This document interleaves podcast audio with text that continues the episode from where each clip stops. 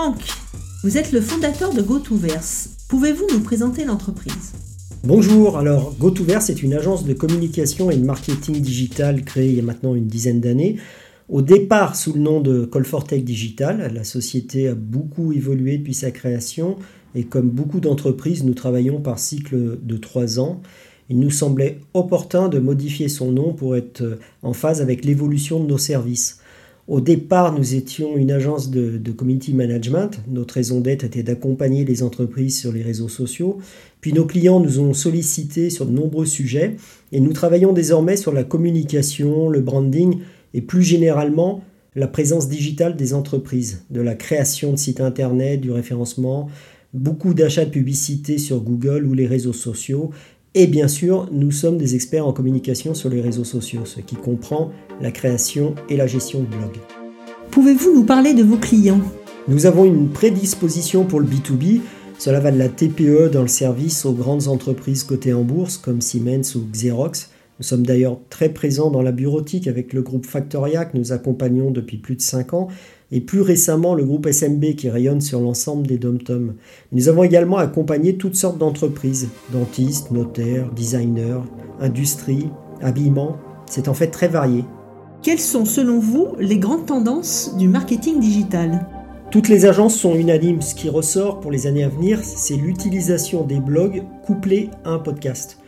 Vous avez aussi l'intelligence artificielle avec l'arrivée de solutions qui vont révolutionner les services clients. Alors concernant les blogs, il n'est plus à démontrer que l'utilisation d'un blog est aujourd'hui une action de marketing digital primordiale. C'est primordial car nécessaire au référencement d'un site internet, mais aussi parce qu'il permet de démontrer votre expertise à vos cibles, aux clients, partenaires, prospects.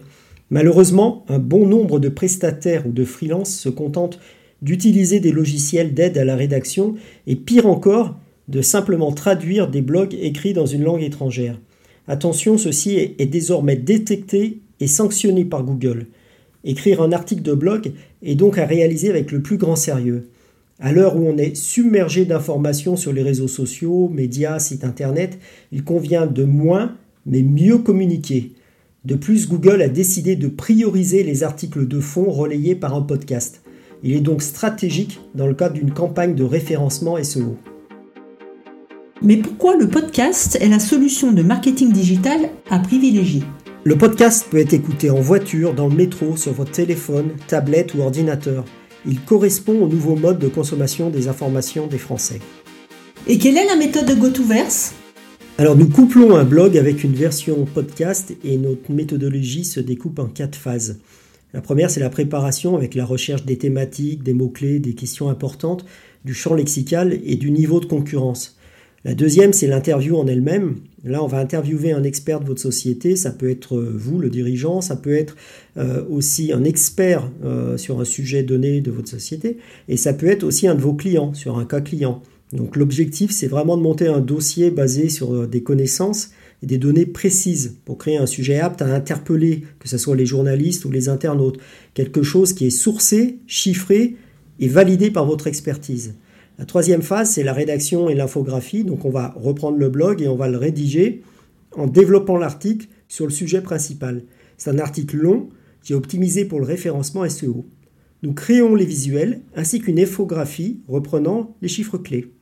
La quatrième, c'est le podcast en lui-même. Donc là, va monter le podcast également en vidéo euh, sonore et nous allons le diffuser euh, dans l'article sur le blog, mais aussi sur les plateformes de streaming telles que Deezer, Apple Music, euh, Spotify, YouTube. Merci Franck et à bientôt pour un nouvel épisode de notre podcast sur le marketing digital.